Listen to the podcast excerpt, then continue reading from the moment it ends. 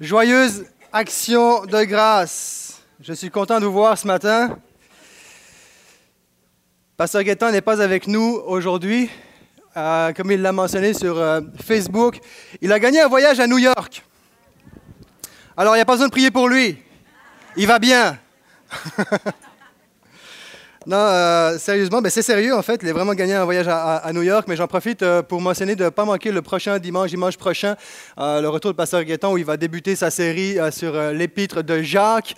donc ne manquez pas le début de cette série la semaine prochaine. J'en profite aussi pour dire que les petits groupes prennent une pause donc, pour cette semaine. donc c'est ce qu'on avait un petit peu, ce que j'avais à vous mentionner avant de rentrer dans ce message-ci pour aujourd'hui. Donc on est heureux, Pasteur Guetton, pendant que Pasteur Guetton est à New York, qu'il a du fun là là-bas. Moi, je suis ici avec vous.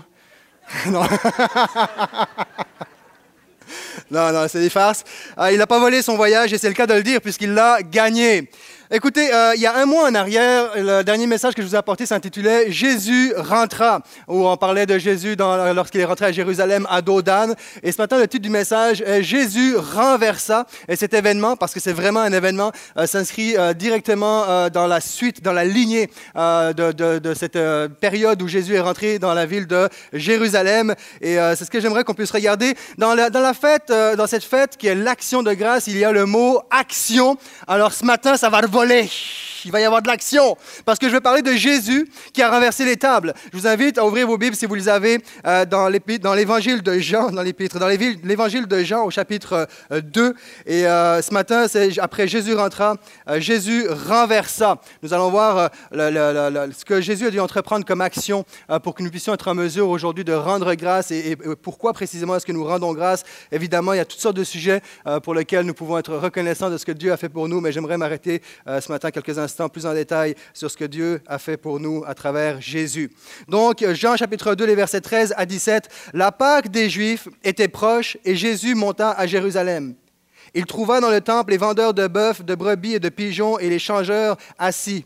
Ayant fait un fouet avec des cordes, il les chassa tous du temple, ainsi que les brebis et les bœufs. Il dispersa la monnaie des changeurs et renversa les tables. Et il dit aux vendeurs de pigeons, ôtez cela d'ici, ne faites pas de la maison de mon père une maison de trafic. Ses disciples se souvinrent qu'il est écrit, le zèle de ta maison me dévore. Une prophétie que l'on retrouve dans Ésaïe chapitre 56 au verset 7, si je ne me trompe pas. Donc quelque chose qui avait été annoncé auparavant.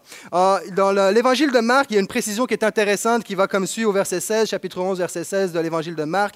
Il ne laissait personne transporter aucun objet à travers le temple. Et il enseignait et disait, n'est-il pas écrit, ma maison sera appelée une maison de prière pour toutes les nations, mais vous, vous en avez fait une caverne de voleurs. Et c'est Marc qui va nous préciser euh, le fait que possiblement euh, les, personnes rentraient à travers le temple euh, pour pouvoir négocier, pour pouvoir faire du trafic. Donc le contexte dans lequel on se trouve et la question que je pose, c'est comment se fait-il, pourquoi, pourquoi un tel emportement de la part de Jésus? Parce qu'il va, il va littéralement faire une crise, de, il y a une crise de colère qui va s'emparer de lui. C'est la seule, la seule fois qu'on va voir Jésus euh, faire euh, une crise de colère dans, la Bible. Euh, il s'est fâché, il a été sévère à plusieurs reprises, mais vraiment une vraie crise de colère.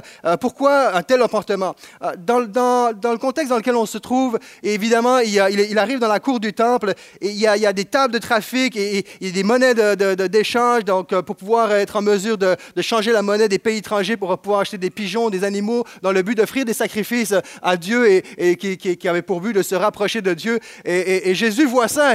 Il est scandalisé de voir que sa maison a été transformée en un lieu de, trafic, en une caverne de voleurs, quand elle est appelée à être un, lieu de prière, un lieu de communion. Et il y avait ce raccourci pour pouvoir traverser le, temple et, gagner du temps. J'aimerais simplement dire que lorsqu'on veut rechercher Dieu, il n'y a pas de raccourci. Ça ne se fait pas à la sauvette. ça prend du temps, ça prend, il y a un prix, euh, ça prend, il y a un investissement.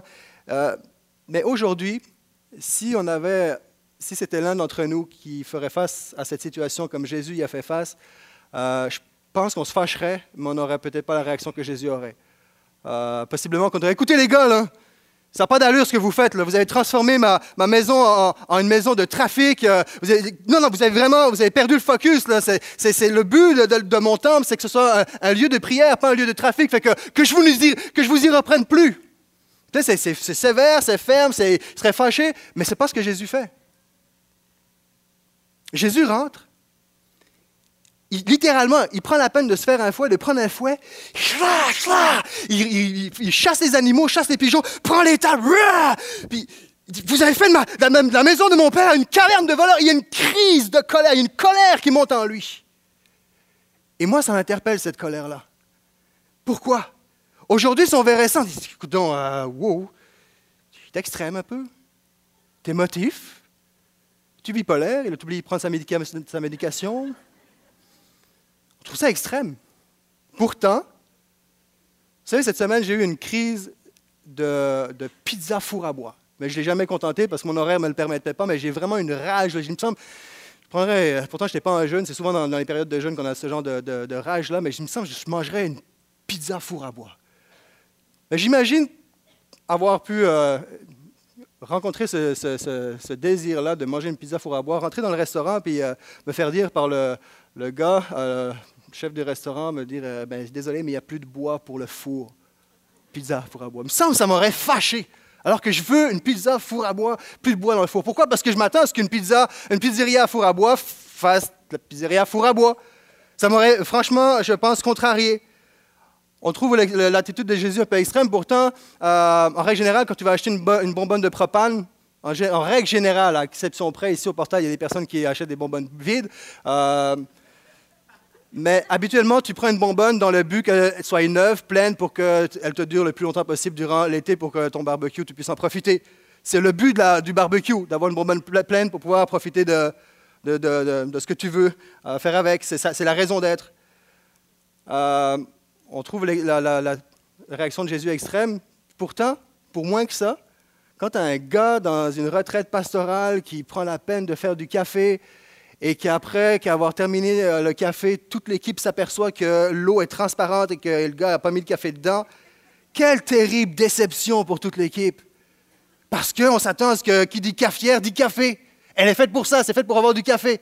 Plus important que ça, un petit peu plus quand même, on, on est choqué, outré, et avec raison, scandalisé, horrifié même. Je ne sais pas s'il y a d'autres mots pour réagir lorsqu'on fait face à cette situation où, à la rentrée scolaire, il y a des enfants d'âge primaire de 5 ans, où le chauffeur d'autobus demande de, dropper, de descendre de l'autobus, puis de terminer euh, son chemin à pied.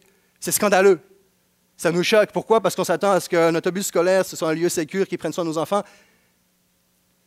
On s'attend à ce qu'un chirurgien utilise des instruments stérilisés.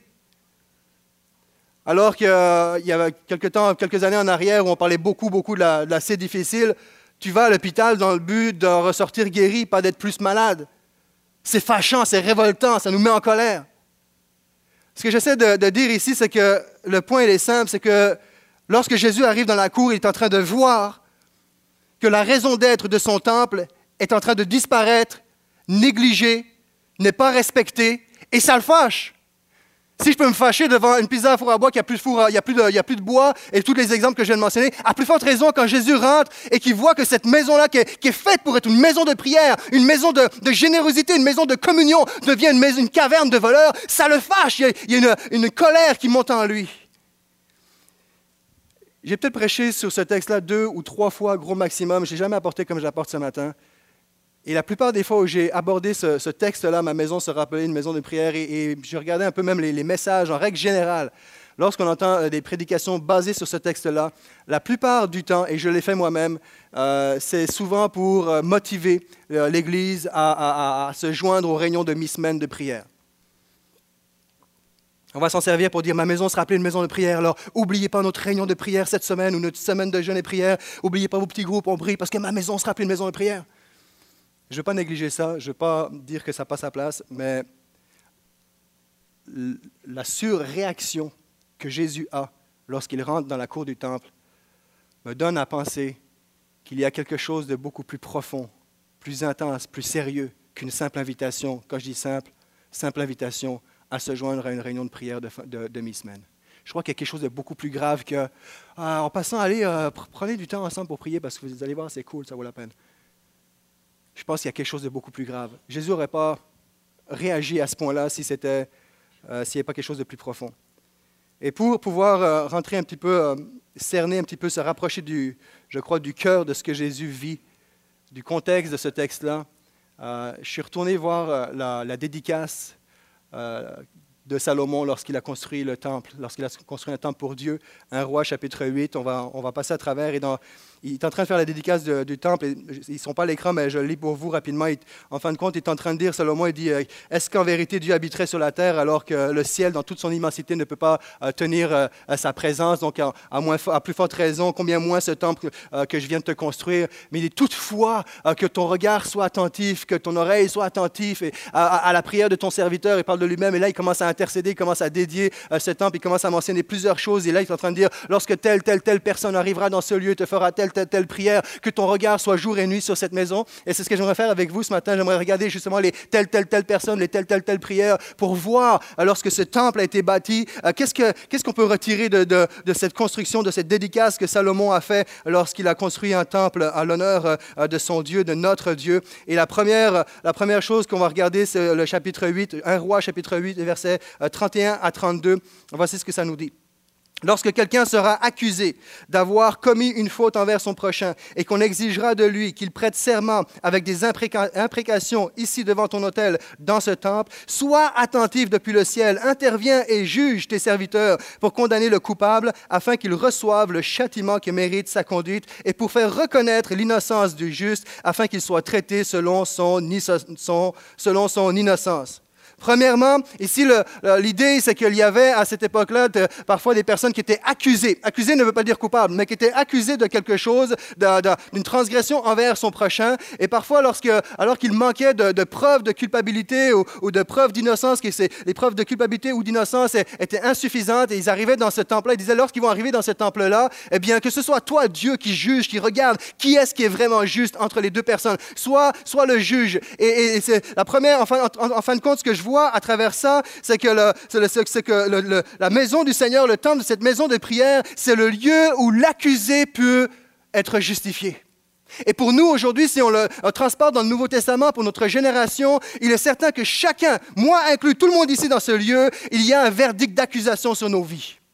Il n'y a pas une personne ici qui peut dire, moi, j'ai jamais fait de mal à mon prochain. Même dans la semaine qui vient de passer, il y a des grandes possibilités où on a une mauvaise attitude, une mauvaise parole, une critique, euh, peu importe, où il y a, un verdict d'accusation envers, envers nous, dans notre comportement juste aujourd'hui. Et ultimement, si on enlève la croix, si on enlève l'œuvre de Jésus, si on enlève ce qu'il a fait, devant Dieu, nous sommes tous sous un verdict de culpabilité. Nous sommes tous sous un verdict d'accusation qui nous mène à une culpabilité assurée. C'est la condamnation à mort, la condamnation éternelle. Pourquoi? Parce que devant Dieu, nous sommes tous pécheurs.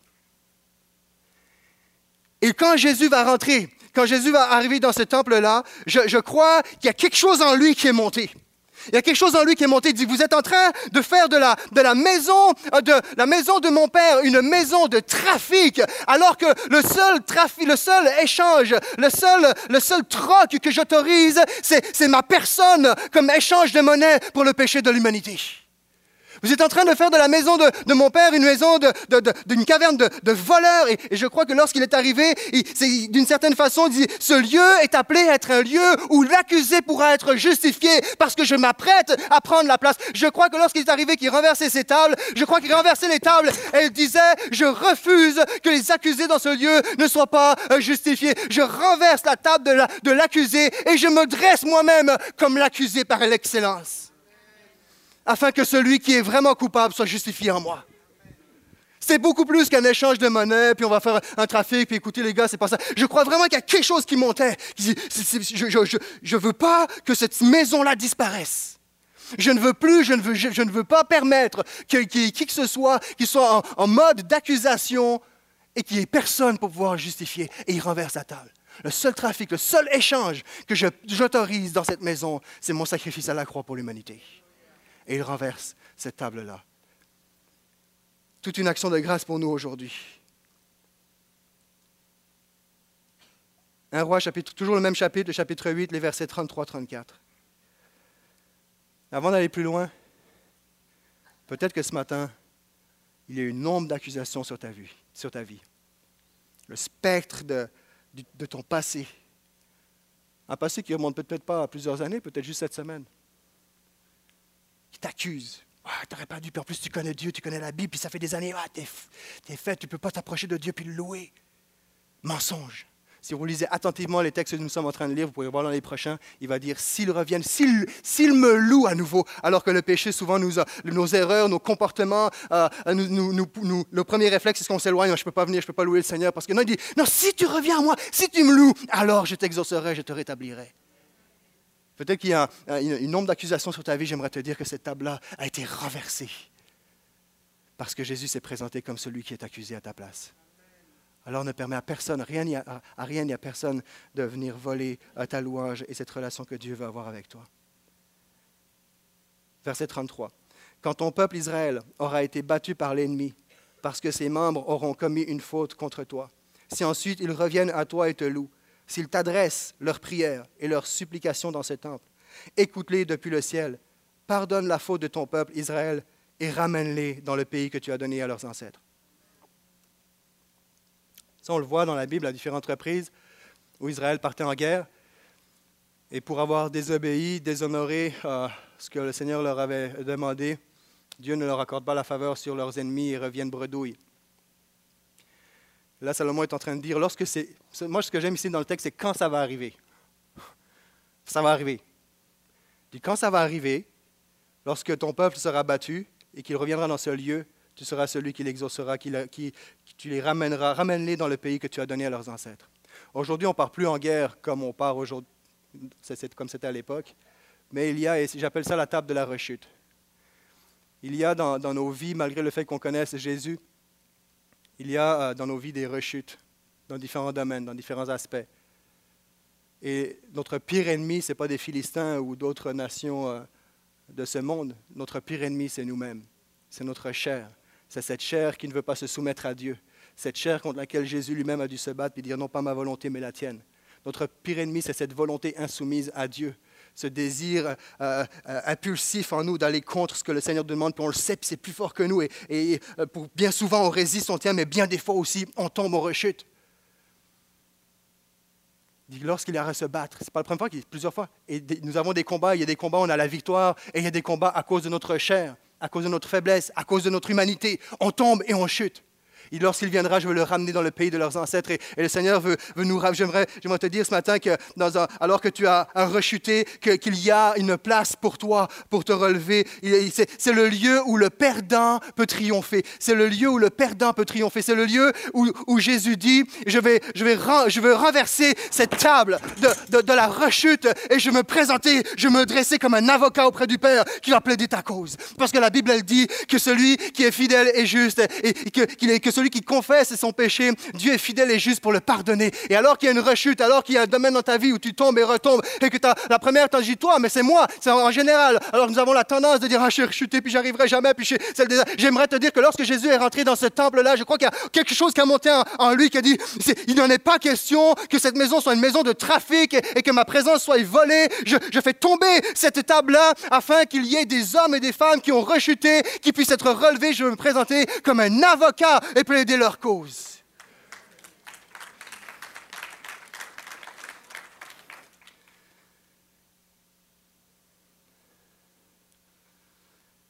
Il y a la, la table du petit pain, euh, les versets 35 et 36.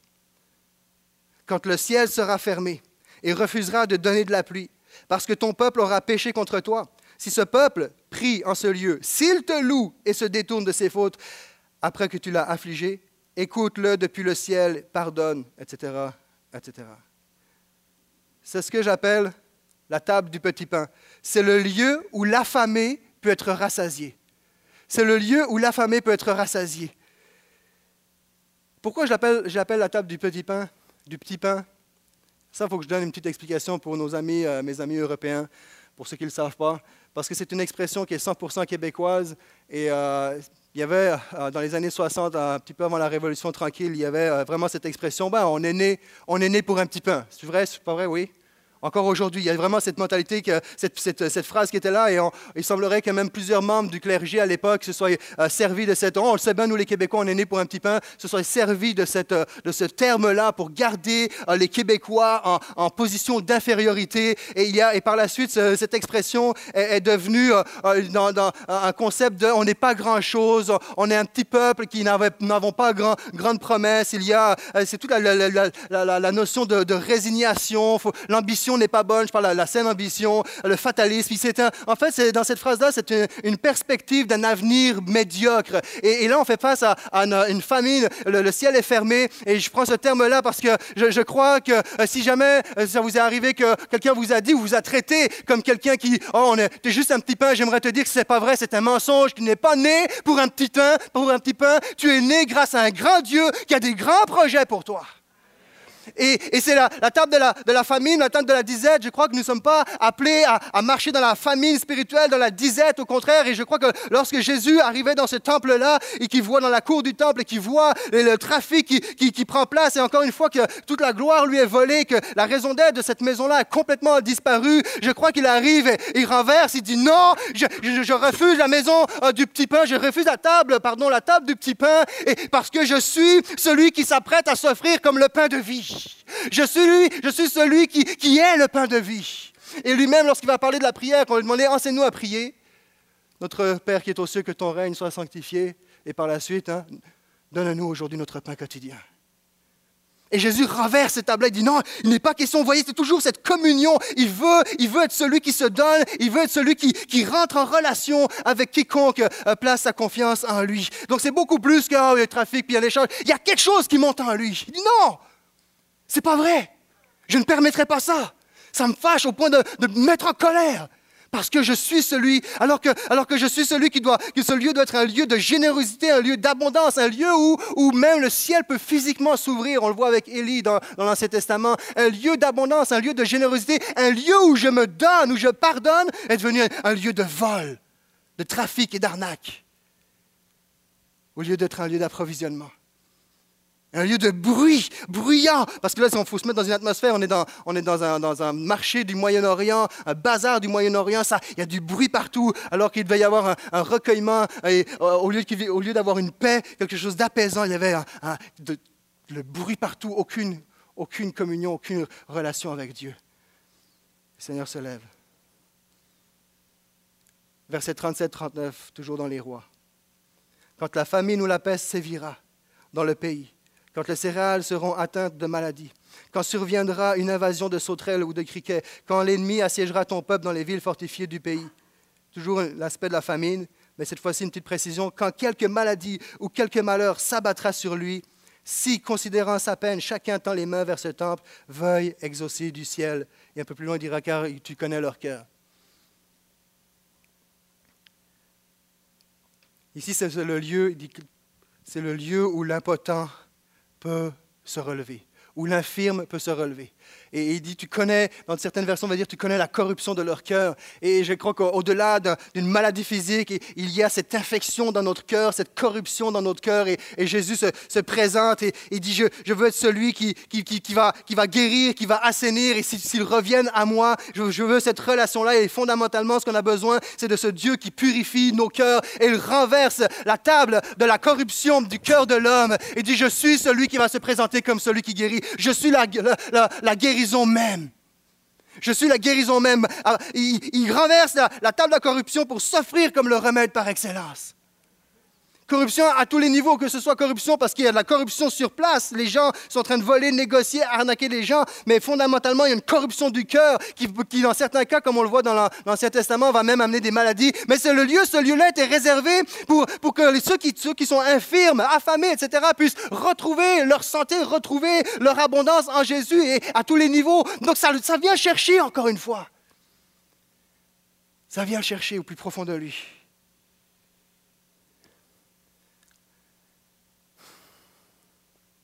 La dernière table.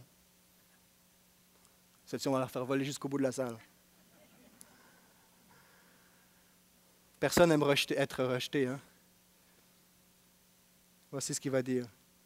Verset 41-43. Et même si un étranger qui ne fait pas partie de ton peuple, Israël, entend parler de toi et vient d'un pays lointain. Car les étrangers apprendront que tu es un grand Dieu qui agit en déployant sa puissance. Quand un étranger viendra prier dans ce temple, veuille l'écouter dans le ciel, la demeure où tu habites, et lui accorder tout ce qu'il t'aura demandé. De cette manière, tous les peuples du monde te connaîtront, ils te révéreront comme le fait ton peuple Israël, et ils te reconnaîtront, et ils reconnaîtront que le temple que j'ai construit t'appartient. Parce qu'Israël, peuple élu de Dieu, était un peuple choisi de Dieu qui avait les privilèges particuliers qui se rattachaient à ce Dieu-là. Et Salomon va dire, et même si un étranger viendrait dans ce lieu, veuille exaucer sa prière. Ma maison sera appelée une maison de prière pour toutes les nations. Une maison de prière qui va prier pour toutes les nations, mais une maison de prière dans laquelle toutes les nations pourront prier à leur tour.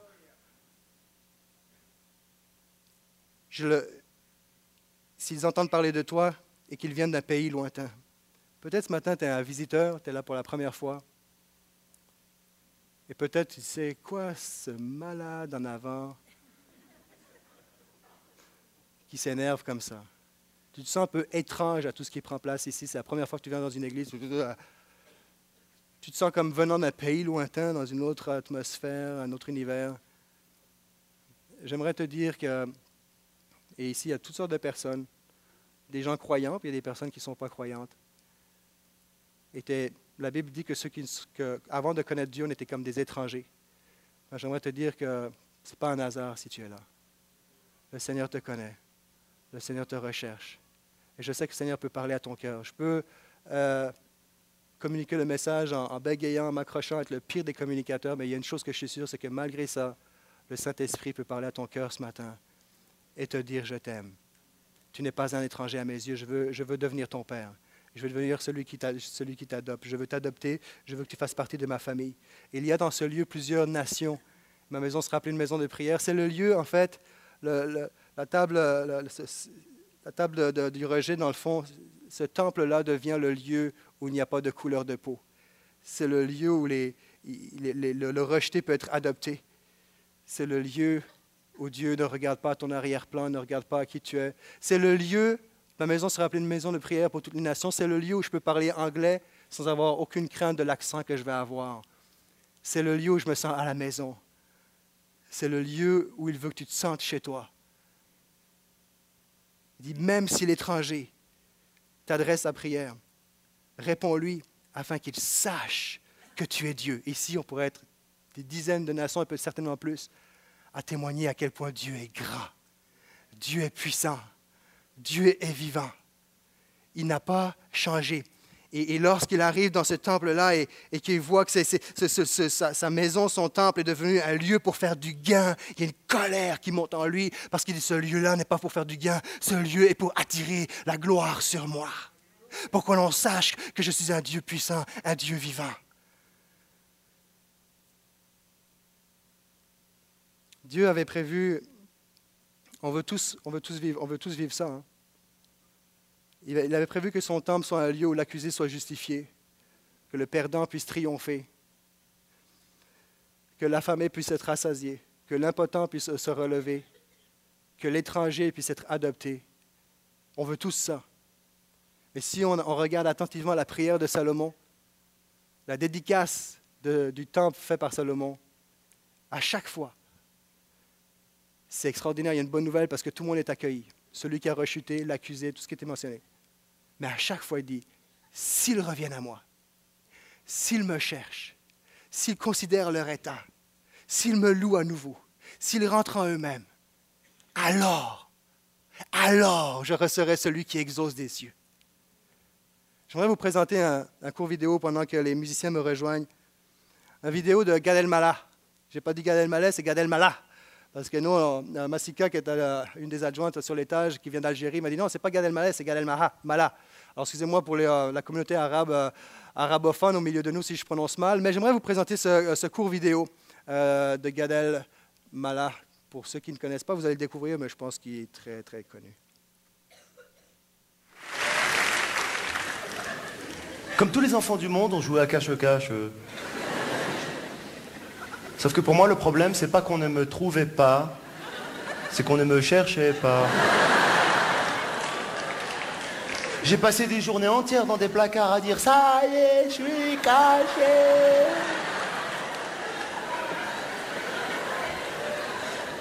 Je comptais jusqu'à des fois 13 000. Pendant que les musiciens me rejoignent, merci, deux choses sur ce euh, sketch. Premièrement, Dieu n'est pas le genre de parent tel qu'on le voit dans le sketch de Gad Elmaleh, qui ne s'aperçoit pas qu'il y a des enfants qui manquent à l'appel. Dieu te cherche. Dieu te connaît.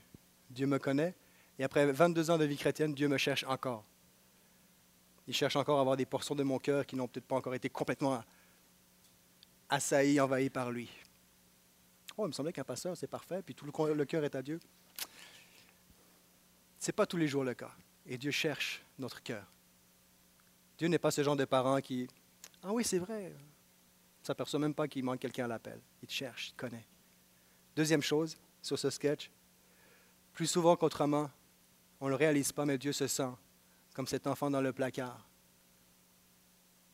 Et parfois, si on laissait parler Dieu, il pourrait dire, moi, le problème, ce n'est pas qu'on me trouve pas, mais c'est qu'on ne me cherche pas. Parfois, Dieu pourrait, et je prie que le Saint-Esprit puisse faire entendre cette voix à nos cœurs et dire, des fois ça m'arrive de compter jusqu'à 13 000. Dieu veut répondre, mais Dieu se cherche un peu. Dieu se plaît parfois à jouer à cache-cache, un peu comme la mariée qui veut se faire désirer. Il n'y a pas de raccourci pour trouver la présence de Dieu. Il faut prendre le temps de s'arrêter. Parfois, dans nos vies, on laisse encore trop facilement des distractions qui ne sont pas des péchés en tant que tels, des occupations, et on le sait qu'on devrait arrêter la machine. On le sait qu'on devrait dire non à telle décision. On le sait qu'on devrait entreprendre un, temps d'arrêt. Quand on parle de ma maison de prière, dans le fond, ma maison de, prière, on ne le fait pas et au lieu d'aller chercher Dieu, on le laisse dans le placard. Dans le fond, ma maison, de, ma maison sera appelée une maison de prière. C'est beaucoup plus qu'une réunion de prière de groupe, de mi-semaine ou de peu importe, ou d'un événement. C'est nécessaire. Mais ma maison sera appelée une maison de prière, c'est beaucoup plus que ça. Ce que Jésus renverse, ce que Jésus renverse, c'est un, un, mode de pensée, c'est une mentalité, c'est un comportement, c'est un style de vie. Ma maison sera appelée une maison de prière. Dieu est en train de dire, je, veux être en communion. C'est toute l'idée de, je veux être en communion avec Dieu et je dépends de lui. J'ai besoin de lui, de lui quand je vais en guerre, j'ai besoin de lui quand je rechute, j'ai besoin de lui quand j'ai faim, j'ai besoin de lui quand, quand j'ai soif, j'ai besoin de lui quand je suis rejeté, j'ai besoin, besoin de lui dans, dans toutes les sphères de ma vie. Et que ce soit, que ce soit parce que je prends 30 euh, minutes, une heure à part et j'arrête tout, je me coupe tout de, des bruits qui sont à l'entourage, ou que ce soit dans ma voiture quand je suis en train de prier mon Dieu, ou que ce soit quand je suis en train de faire du ménage, que je suis en train de prier mon Dieu, peu importe les formes, il y a toutes sortes de prières, toutes sortes d'occasions de prière. Dans la prière, c'est tout ce qui est en nous, c'est un, un, mode de pensée, c'est un mode, c'est un style de vie, c'est une communion avec Dieu. Dieu est en train de dire, je veux une communion avec toi, mais je me cherche un peuple qui me cherche. Et alors qu'il me cherchera, je vais être celui qui leur répondra. Regardez comment ça termine l'événement. Il renverse ses tables et les Juifs, prenant la parole, Jean chapitre 2, verset 18-21, les Juifs prenant la parole lui dirent Quel miracle nous montres-tu pour agir de la sorte? Hey, avec tout ce que tu fais, là, prouve-nous que tu es Dieu. C'est tu prends pour qui? Fais-nous un miracle pour nous montrer que tu De quel droit tu fais ça? Tu es en train de renverser les tables et euh, chasser les animaux de tous bords, tous côtés. Jésus leur répondit Ok. Il n'a pas dit Ok, mais. Il détruisez ce temple et en trois jours je le relèverai. Les Juifs disent, il a fallu 46 ans pour bâtir ce temple, et toi, en trois jours, tu le, le relèveras? Verset 21. Mais il parlait du temple de son corps. Ma maison sera appelée une maison de prière. Il est en train de dire, en moi, vous ne serez plus accusés. En moi, vous ne serez plus affamés. En moi, vous ne serez plus malades. On s'entend En moi, vous serez comblés. En moi, je suis ce temple qui. Et lorsqu'il renverse toutes ces tables, c'est parce qu'en fait, il est en train de prendre sa place avant d'aller à la croix. En moi, vous aurez toutes ces choses-là.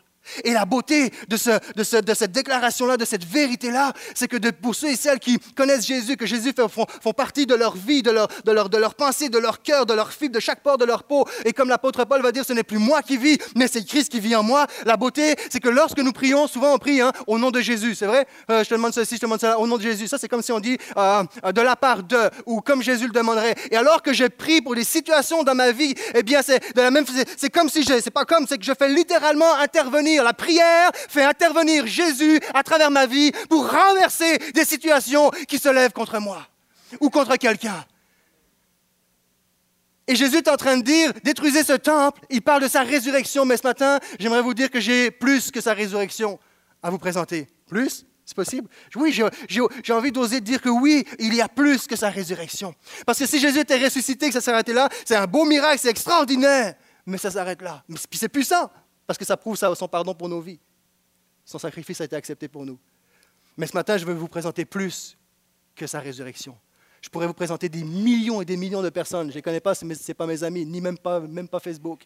Mais il y a des millions et des millions de personnes sur la terre qui, grâce à Jésus-Christ, aujourd'hui, peuvent se lever et dire, moi, j'ai un témoignage de transformation dans ma vie. Ce matin, je ne veux pas vous montrer. Yes, pour la gloire de Jésus. Et ce matin, je ne veux pas vous montrer des millions de vies, je veux simplement vous présenter à ce moment-ci le Vox Pop des 26 personnes qui sont passées par le baptême d'eau la semaine passée. Donc Vox Pop, s'il vous plaît.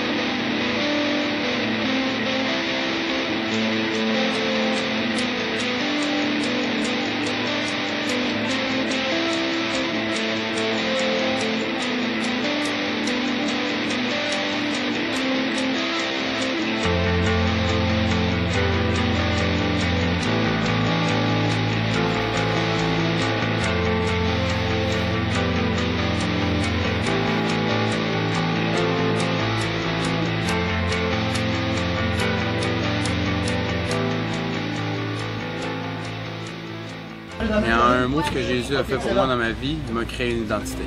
Il m'a donné la liberté. Il m'a donné sa grâce. Jésus euh, m'a sauvé des ténèbres. Il m'a euh, retiré des entrailles du péché, des mensonges. Il m'a sauvé. Il a toujours, toujours été à mes côtés. Peu importe ce qui s'est passé, ce que j'ai fait. Ah, Jésus a été toujours à côté de moi, dans mes hauts et dans mes bas. Aujourd'hui, j'ai décidé de me baptiser pour accepter Jésus comme mon sauveur personnel. Jésus a un mot pour moi. c'est pas un mot, c'est plutôt un chef, c'est le numéro un. C'est mon sauveur, c'est ma force, c'est mon espoir, c'est mon tout. C'est mon sauveur. Pour moi, c'est un être qui est supérieur à tout le monde. C'est mon libérateur. C'est mon sauveur. Mon sauveur, mon maître, bref, c'est un tout. C'est mon passeport céleste. Il est tout pour moi, il est ma vie. Jésus, c'est mon consolateur. C'est la résurrection, la vie, mon confident. Il est ma vie. C'est mon sauveur, c'est Dieu lui-même. Et Jésus, c'est une personne extraordinaire. Le nouvel amour de ma vie. Amour. sens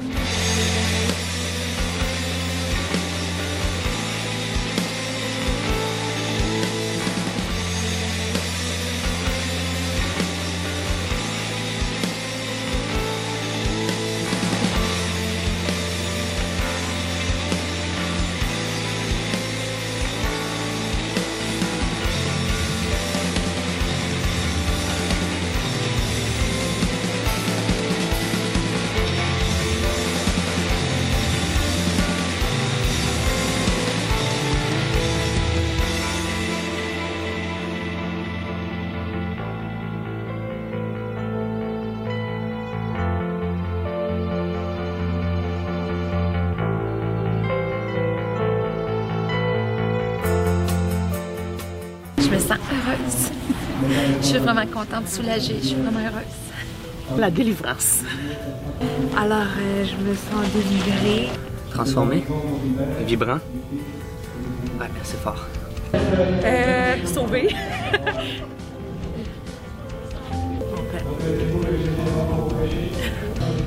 Très heureuse. Bien. Vraiment très, très heureuse. Très contente. Ah, je suis très heureux. Délivré. Je me sens euh, restaurée. La santé, je ne peux rien dire d'autre. Mais moi, je me sens euh, libérée, vraiment libérée, puis je me sens comme une fille euh, qui repart à neuf. euh. bien. Bien, je me sens bien. On a fait les bons choix. Euh, je me sens revivre.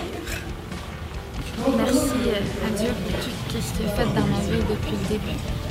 Je me sens aimé. Je vais euh, essayer de marcher dans tes pas le mieux que je peux.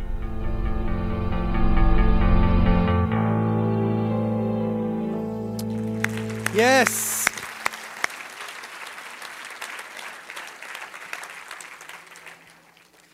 Si on peut applaudir les vies, les choses, ce qui a pris place dans la vie de ces personnes-là, c'est parce qu'un jour, Jésus s'est levé, il a renversé la table du rejet pour redresser la table de la communion avec lui, et afin que tu t'asseyes à côté de lui ce matin. La voie est libre. Le chemin est ouvert. Il n'y a rien ni personne ce matin qui peut t'empêcher de t'approcher de Jésus. C'est le Seigneur que nous connaissons. Et lorsqu'il est venu dans ce temple-là et qu'il voit tout ça, il voyait la barrière qu'il y avait entre lui et son peuple, entre lui et sa création, entre lui et toutes les nations. Il dit, n'en est pas question que je laisse passer ça, mais s'il faut que je pique une crise de colère, je vais la piquer, mais je vais me dresser sur la croix. Et quiconque croira en moi, ça sera un jour pour l'éternité à ma table, ju- jusqu'à jamais. Alléluia!